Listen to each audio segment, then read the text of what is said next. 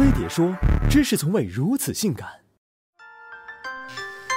它让人大声喊爽，它让人默默流泪，它热情奔放，勾得人心痒难耐；它也野性难驯，让人悔不当初。它就是辣。辣椒原产于美洲，在15世纪跟随欧洲的贸易舰队走向世界，于明朝末年传入中国。起初，古人将色彩浓艳的辣椒作为观赏盆景，随后辣椒散寒祛湿的药用价值得到开发。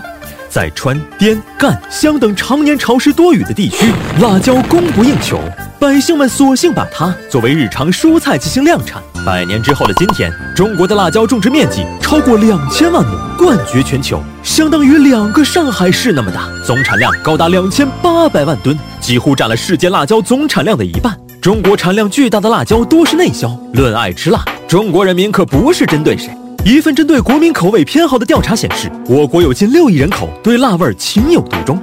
在中国，辣味的版图辽阔。论爱吃辣、会吃辣，不同的地区各有千秋。川渝地区用辣讲究精细，添色增香调味，不同辣椒分工明确。而川民对于花椒出神入化的使用，则是以麻辣著称的川菜神韵所在。那让人 bust band 的酥麻快感，引得成群的有志青年前往体验，结果一个个最后都成了有志青年。不同于川菜用辣灵活百变，湖南人对辣椒的运用就显得本分得多。不管菜式如何创新，口味如何升级，湖南人化辣椒为食欲的初心始终没有变过。湘菜的精髓在于把极致的辣味融入食材，浑然不觉间让人胃口大开。一顿饭下来，食客们无不汗流浃背。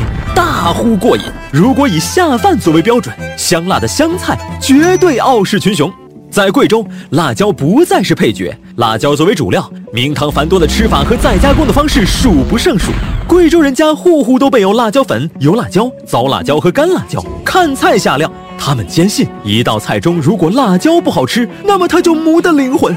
对吃辣椒这件终身大事，贵州人有着让人难以理解的执念。不讲花样，光论辣度，江西菜绝对要高出一个 level。江西老表们交朋友，从来不在乎别人能不能吃辣，反正都没有他们能吃辣。江西的辣纯粹原始，看似其貌不扬，吃进嘴里就立马能感受到三百六十度立体环绕式的辣感冲击。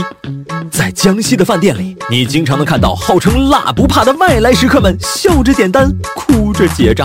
辣正在继续扩张着它的势力范围，打造国人口味偏好的新秩序。我们的先祖吃辣是源于不利生存环境中的功能性需求，而如今越来越多年轻人嗜辣成性，则更像是对感官刺激的一次主动探索。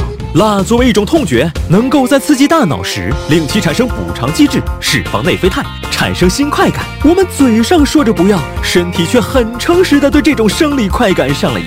从社会学层面讲，国民越来越偏好重口味的辣，也和如今生活的快节奏息息相关。比起需要细细品味的鲜，辣是一种粗暴直接又相对廉价的味觉体验。在年轻人越来越难以专注于吃饭本身的快餐时代，吃辣的人在品味食物上所投入的注意力和时间成本大大降低，辣成为了快捷刺激和短促节奏的增强剂。